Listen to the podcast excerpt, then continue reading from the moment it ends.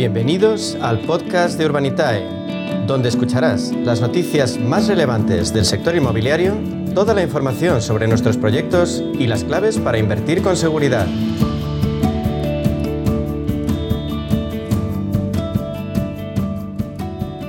En nuestra sección Así soy y así lo siento, vamos a conocer a los principales protagonistas del sector inmobiliario. Hoy nos abre las puertas de su casa Diego Bestar, consejero delegado de Urbanitae. Hola Diego, ¿cuántos años llevas trabajando en el sector inmobiliario? Pues llevo poquitos, eh, llevo unos cuatro añitos trabajando en el sector. Y si no hubiera trabajado en el sector inmobiliario, ¿qué le hubiera gustado ser? Pues eh, yo de pequeño quería ser herpetólogo, que es científico especialista en reptiles, pero al final he acabado en el sector financiero y si no hubiera acabado en el inmobiliario hubiera seguido en el financiero, casi seguro. ¿Vive en una vivienda en propiedad o en alquiler?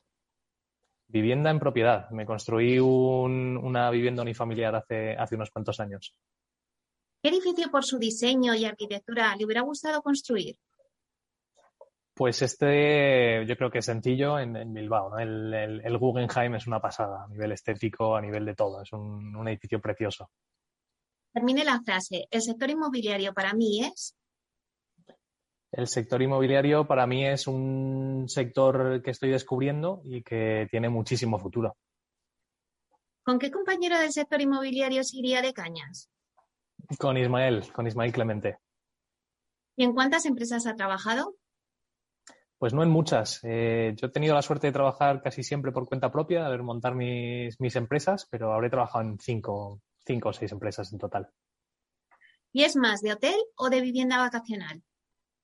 Yo de vivienda vacacional. ¿Estudió en una escuela pública o privada? En ambas. He estudiado en más de ocho colegios. Tuve la suerte o la desgracia de mudarme mucho de pequeñito, de un lado a otro, de un continente a otro, y he estado en colegios públicos y privados, tanto en Europa como en Estados Unidos. ¿El último libro que ha leído? Pues ahora estoy, yo varío mucho. Estoy ahora terminándome un libro de ciencia ficción eh, que se llama Dark Matter, que es de mundos paralelos y universos y distintas dimensiones, eh, de un escritor que se llama Blake Crouch. ¿Lee el periódico en papel o por internet? Ni uno ni otro. ¿Es más de Facebook, Twitter, LinkedIn o Instagram? Pues a ver, el Instagram me queda, es un poco para gente más joven que yo, pero es verdad que así como red social divertida, Instagram más que Facebook y luego el LinkedIn. ¿Cuántos idiomas habla? Pues eh, crecí en Estados Unidos, me fui a Estados Unidos con nueve añitos, eh, estuve ahí hasta los 20 y muchos, así que hablo inglés eh, de forma nativa y el español también de, de casa directamente. ¿Toca algún instrumento? Toco la guitarra, toco la guitarra desde pequeñito. Empecé con la guitarra eléctrica, yo quería ser rockero también, aparte de herpetólogo, y al final me quedé sin pelos y calvo, así que el rockero se me quedó, se me quedó por el camino. ¿Y en qué deporte es bueno? En el ajedrez. ¿Su mejor cualidad? Eh, mis ganas de emprender, probablemente. ¿Y una manía? Una manía. Eh, pues eh, difícil, una manía, una manía. No soy muy maniático yo, la verdad. La verdad es que soy de adaptarme bastante a, a casi todo. ¿Un recuerdo de la infancia? Un recuerdo de la infancia, recuerdo la primera vez que me fui a Estados Unidos, que vivía en Miami, la verdad es que un sitio muy llamativo. Eh, por- en parte por eso me gustaban tanto los reptiles, porque hay muchos bichos por ahí. Diego, ¿cómo sería un día ideal para ti? Pues esto suena un poco cliché, pero para mí un día ideal es casi mi día a día. A mí me encanta mi trabajo, me encantan los compañeros que tengo en la oficina y me encanta lo que estamos haciendo en Urbanitae. Así que un día ideal es que sean todos los días eh, emprendiendo y, y trabajando como hago ahora. ¿Y qué noticia te gustaría escuchar?